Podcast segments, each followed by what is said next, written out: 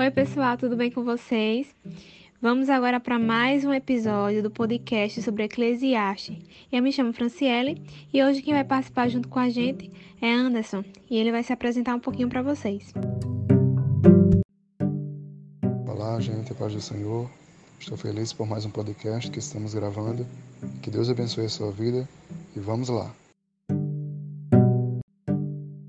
Antemão, eu quero falar para vocês que ainda não conhecem o Lê Bíblia. O Lê Bíblia é um projeto no Instagram que tem o objetivo de incentivar a leitura e meditação da palavra de Deus.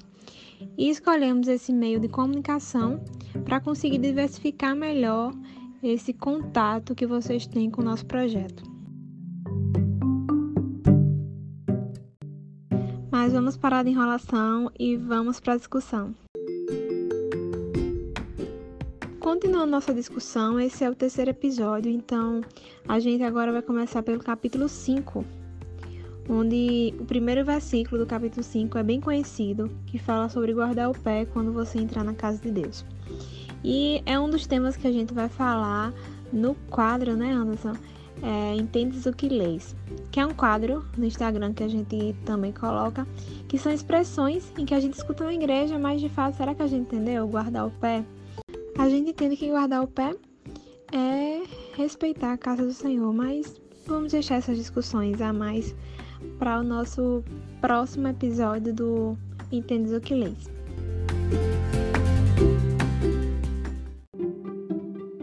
Enfim, eu quero destacar no versículo 5 que fala sobre essa questão de votos precipitados. E ao mesmo tempo me fez pensar no domínio próprio, que é uma das partes do fruto do Espírito que cada cristão deve ter. É, nessa questão do Eclesiastes 5, ele fala muito sobre a gente pensar antes de falar, porque as muitas palavras nos levam a pecar. A gente fala, fala, fala, e no meio de toda essa fala a gente pode tropeçar, a gente pode é, chegar realmente a pecar, né? Então a gente precisa produzir é, esses aspectos do, do fruto do Espírito. E sobre mais isso também é citado em Provérbios 19, 2 e Provérbios 10 e 19, que também fala sobre o falar, o falar demais. Pois é, Franciele, eu também destaquei esse versículo que fala sobre o voto. Assim como é tão importante para nós receber aquilo que pedimos a Deus, também é muito importante poder pagar aquilo que a gente votou, não é verdade? Versículo 5, o escritor ele vai destacar que é melhor você não votar. Se não for para pagar, é melhor não fazer um voto, não é? Exatamente, eu ia destacar exatamente esse versículo 5, onde fala que se você não for cumprir o voto, é melhor não fazer. Não é só para dizer que ah, eu tenho um voto com Deus. Não é apenas falar. Tem toda razão. Avançando mais um pouco na nossa discussão, eu destaquei o versículo 10, que fala sobre aquele que ama o dinheiro. Ele nunca se farta, né? ele nunca vai estar satisfeito, mas ele sempre vai querer algo mais. E o escritor, ele vai nos dizer que isso também é vaidade. E assim que vamos lendo, no versículo 12 eu também achei algo aqui muito importante que ele vai dizer que o trabalhador ele pode ter, ele pode ter pouco ou muito para comer, mas pelo menos ele dorme bem. Ele consegue do, colocar a cabeça no seu travesseiro e dormir bem. Aquele que tem muitas coisas, muitas preocupações por conta do seu dinheiro, né? ele não consegue dormir bem. Ele passa a noite preocupado. Sabe o que me fez lembrar do jovem rico se lembra que quando a gente gravou nosso último Entendes o que Leis sobre a comparação que Jesus fez com o rico, com o camelo passando pelo fundo da agulha, a gente entende quão difícil é as pessoas que estão apegadas aos bens materiais é, irem ao céu, né? herdar os céus. Porque a gente vê aqui que essa vaidade das riquezas faz com que as pessoas que têm dinheiro busquem cada vez mais ter, ter, e isso vai querendo satisfazer um desejo que, na verdade, é um desejo sem fim. Né? Se você tá apegado a isso, a sua tendência é sempre querer mais e mais e mais. E o que acontece? É entendido por aquele que escreve esse livro de que a pessoa não soube aproveitar a vida porque ela estava correndo atrás do vento, que seria correr atrás de algo que parece que ela nunca vai ter um fim, né? E que ao mesmo tempo ela pode perder a qualquer momento. É, fala também sobre uma pessoa que trabalha anos e anos e no final de tudo pode acontecer alguma coisa, ela falir e a pessoa que era para herdar vai ficar sem nada. Porque a pessoa também deve ter sabedoria em relação ao dinheiro, principalmente em relação ao dinheiro.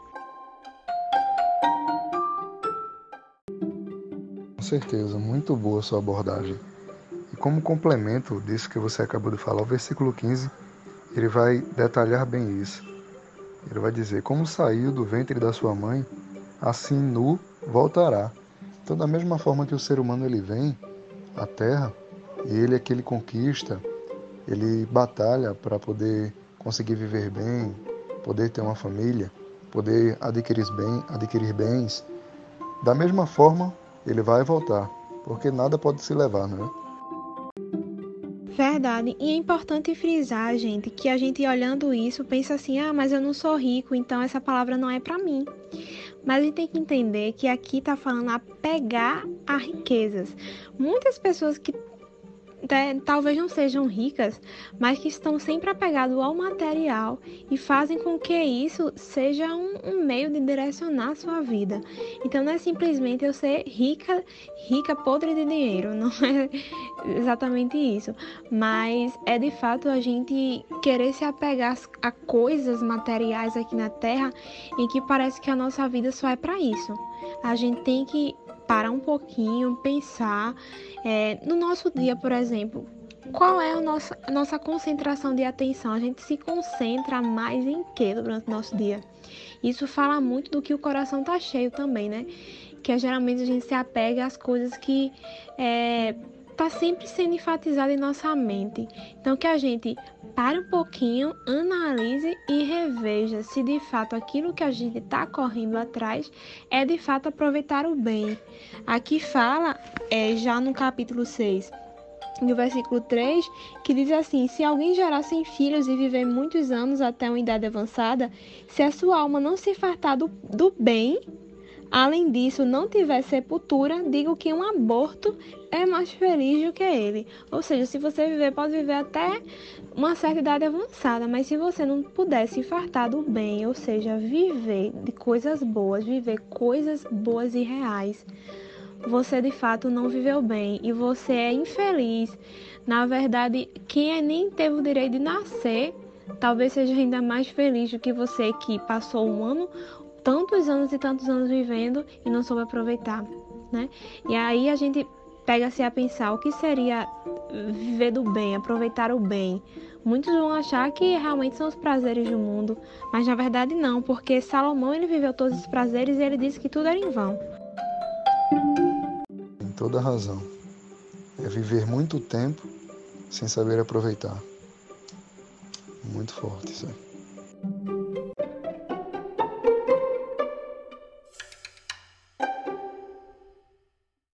Dando continuidade, já falando do capítulo 7, versículo 1, algo me chamou bastante atenção.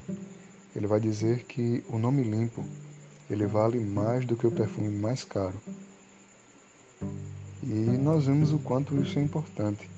Uma pessoa que ela é bem vista na sociedade, que ela tem o seu nome limpo, ela não precisa se esconder, ela não anda envergonhada, ela não é envergonhada, né? E ela anda tranquila, porque o seu nome está limpo. O seu nome, ele não é conhecido no mau sentido entre as pessoas. Né? Verdade. E também é falado sobre o dia da morte é melhor do que o nascimento. Quando eu estava lendo, eu pensei muito assim, né? Quando a gente vai para um velório, por exemplo, a gente se torna um pouco mais reflexivo, a gente começa a cair nossa ficha e a gente lembrar que todo mundo vai morrer, né? é algo que ninguém pode escapar, né? Porque aí a gente começa de fato a pensar: será que eu tô aproveitando minha vida? O que é que eu tô fazendo, né? Que daqui a pouco pode ser que eu esteja no mesmo lugar que a pessoa tá lá, né? É, que sua vida foi findada. E aí a gente começa a usar realmente o raciocínio, a emoção. Exatamente. E o livro de Eclesiastes, ele tem aberto mais os nossos olhos em relação a isso. Como você falou, é algo que ninguém pode escapar. Também dando continuidade, o versículo 14 me chamou a atenção, porque disse: Quando as coisas correrem bem, fique contente. Quando as dificuldades chegarem, lembre disto: é Deus quem manda tanto a felicidade como as dificuldades, e a gente nunca sabe o que vai acontecer amanhã.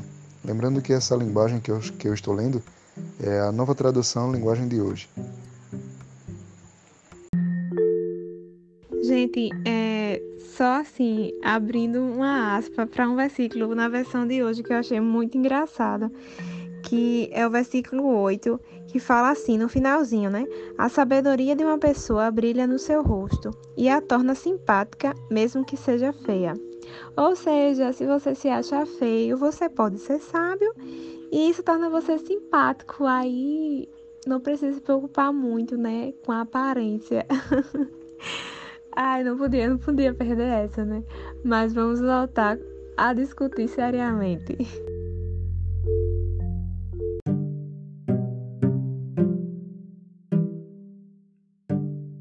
Voltando um pouco, no capítulo 8 e versículo 5, eu destaquei a parte B do versículo, que diz assim: A pessoa que tem sabedoria sabe como e quando agir.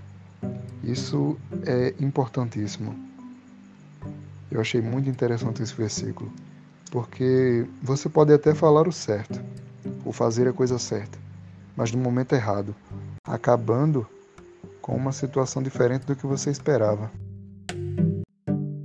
E ele sempre tenta voltar ao pensamento do que vale a sabedoria, né? Mesmo que ele conclui que as pessoas, elas aqui no mundo, não dar valor à sabedoria, nem, nem todas as vezes a gente vai ter um valor por ser inteligente. Ele até cita um, um cenário no capítulo 9, a partir do 13 em diante, que tinha uma cidade pequena, né, onde vinha um exército e um rei poderoso contra essa cidade, e tinha um homem que era pobre, mas muito inteligente nessa cidade, que podia ter salvado ela. Mas ninguém nesse mundo deu valor à sabedoria do pobre, porque é como se ninguém esperasse que de uma coisa tão humilde ia sair algo tão valioso como a sabedoria. Mas ao mesmo tempo ele não diz assim, então deixem de procurar sabedoria. Não, ele não fala isso. Ele diz, ele diz, né? Continue a usar a sabedoria, mesmo que as pessoas não valorizem isso. Isso. É muito interessante porque Salomão ele, ele vai dizer: faça uso disso, porque isso é bom. Um exemplo, né? Busque a sabedoria, tenha isso, busque aquilo, mas saiba que tudo é ilusão. Mas não é errado você ter isso, você almejar isso. Não é errado. É só saber que tudo é ilusão, mas não é ruim. Eu concluo a minha participação é, nesse, nesse episódio falando do versículo 9, do capítulo 9 também, que fala assim: enquanto você viver nesse mundo de ilusões, aproveite a vida com a mulher que você ama. Né? É um homem de muitas mulheres, tá, bom? Vamos, vamos combinar. Mas ele estava no final de sua vida, então ele percebeu que né, esses prazeres e tudo isso que as pessoas dão tanto valor, de fato, realmente é ilusão, né?